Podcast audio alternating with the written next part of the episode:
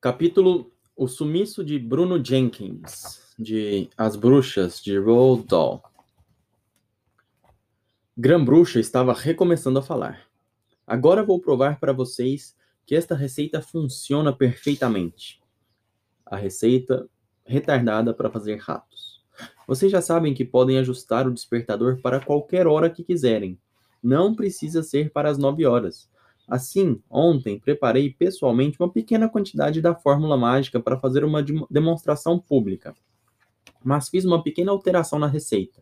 Antes de assar o relógio, ajustei-o para despertar às três e meia da tarde seguinte, ou seja, às três e meia da tarde de hoje. Isso vai acontecer, disse ela, olhando para o seu relógio de pulso, dentro de exatamente sete minutos. As bruxas da plateia ouviam com toda atenção, percebendo que alguma coisa terrível ia acontecer. E o que é que eu fiz ontem com esse líquido mágico? perguntou a grã-bruxa. Vou contar tudo direitinho. Coloquei uma gotinha dentro de uma deliciosa barra de chocolate e a ofereci a um garotinho asqueroso e fedorento que estava no saguão do hotel. A grã-bruxa fez uma pausa. O público estava em silêncio, esperando que ela continuasse. Fiquei olhando para aquele fedelinho repugnante enquanto ele devorara a barra de chocolate e, quando acabou, perguntei: Estava bom? E ele disse que estava uma delícia. Assim perguntei de novo: Não quer mais? E ele respondeu que sim. Então eu disse: Vou dar-lhe seis barras de chocolates de chocolate iguais a essa. É só me procurar no salão de baile deste hotel amanhã à tarde, às 3h25. Seis barras! gritou o porquinho imundo e guloso. Pode me esperar? Vou estar lá sem falta na hora marcada. Portanto, o espetáculo já está montado, gritou a grã-bruxa. A prova dos nove já vai começar. Não se esqueçam de que ontem, antes de assar o despertador, ajustei-o para disparar às três e meia de hoje. E agora, ela olhou de novo para o seu relógio, são exatamente três e vinte e cinco. E o asquerosinho vai virar, vai virar rato daqui a cinco minutos. Já deve estar ali, do lado de fora da porta. Por todos os demônios, ela estava absolutamente certa.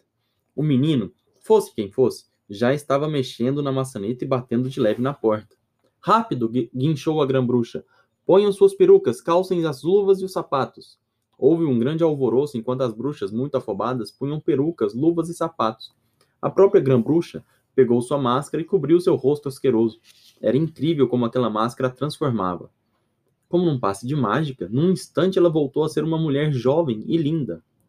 Quero entrar, gritava o menino lá de fora. Onde estão as barras de chocolate que você me prometeu? Vim buscá-las, quero as seis.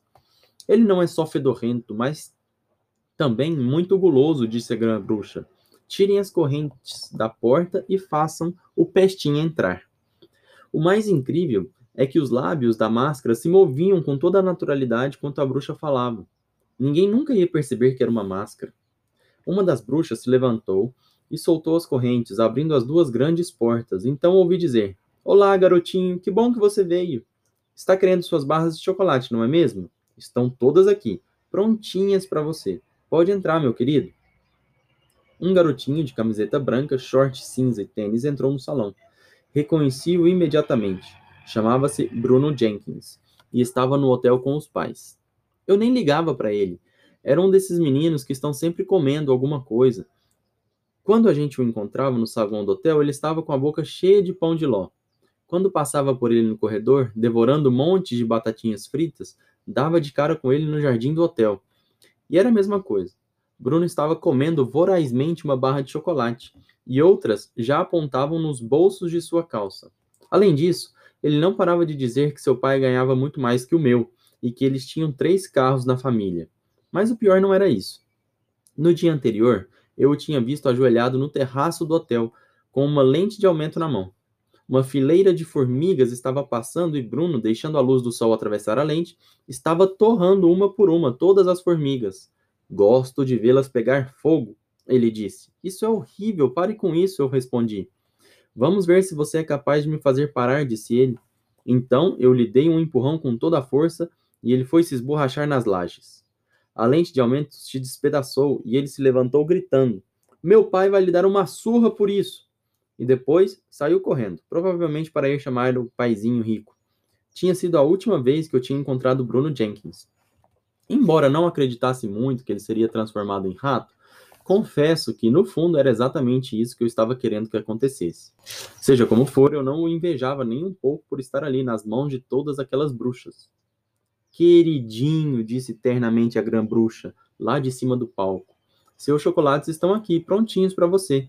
Mas primeiro, venha até aqui e cumprimente todas essas senhoras encantadoras. Sua voz tinha mudado completamente. Era suave terna, toda melosa. Bruno ficou olhando, um pouco assustado, mas permitiu que o levassem para o palco. Aproximou-se da grã bruxa e disse: Muito bem, onde estão minhas barras de chocolate? Então, vi que a bruxa que tinha introduzido Bruno no salão estava colocando silenciosamente as correntes nas maçanetas. Bruno não percebeu nada. Só pensava em pegar seus chocolates. Agora falta um minuto para as três e meia anunciou a grã-bruxa. Que história é essa? perguntou Bruno. Ele não estava com medo, mas também não estava muito à vontade. Que negócio é esse? disse ele. Pode ir dando meus chocolates. Faltam 30 segundos, gritou a grã-bruxa, agarrando Bruno pelo braço. Bruno se soltou e olhou fixamente para ela, que por sua vez não tirava os olhos dele, sorrindo com aqueles lábios da máscara. Todas as bruxas da plateia olhavam para Bruno. Vinte segundos! gritou a grã-bruxa. Quero meus chocolates! gritou Bruno, começando a desconfiar de alguma coisa. Dê-me os chocolates e tirem-me daqui. Quinze segundos! gritou a grã-bruxa. Será que alguma dessas loucas poderia me dizer o que está acontecendo? disse Bruno. Dez segundos! gritou a grã-bruxa. Nove, oito, sete, seis, cinco, quatro, três, dois, um, zero. Chegamos ao ponto de ignição. Eu podia jurar que tinha ouvido o som de um despertador. Vi Bruno dar um salto. Saltou como se alguém lhe tivesse enfiado um alfinete no traseiro e gritou: Ai! Foi um pulo tão alto que Bruno foi parar em cima de uma mesinha que estava ali no palco. Lá ele ficou dando pulos, abanando os braços e berrando sem parar. Então, de repente, ficou quieto. Todo o seu corpo se impertigou. O alarme já disparou, guinchou a grã-bruxa.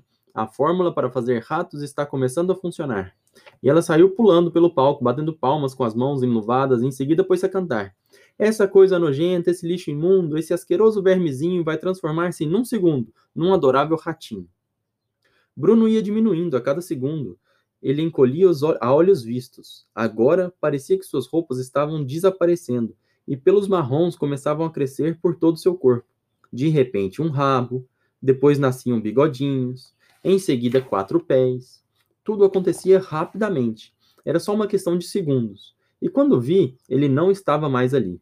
Um ratinho marrom corria por cima da mesa. Bravo! gritavam as bruxas. Ela conseguiu, funciona mesmo, fantástico, inacreditável. É o máximo. Que milagre, ó grande sabedoria. Em pé, as bruxas aplaudiam feito loucas. E foi então que a grã-bruxa tirou uma ratoeira de algum lugar do vestido e começou a armá-la. Não, eu pensei, não quero ver uma coisa dessas. Bruno Jenkins pode ter sido um horror de criatura, mas não sou um monstro para ficar aqui olhando sua cabeça ser decepada. Onde está ele? disse a grã-bruxa, procurando pelo palco. Onde é que esse rato se meteu? Não houve jeito de achá-lo. O espertinho devia ter dado um pulo da mesa e se escondido em algum canto, ou quem sabe, em algum buraco. Graças a Deus. Não faz mal, berrou a grã-bruxa. Calem a boca e todas sentadas. E assim terminou o capítulo do sumiço do Bruno Jenkins.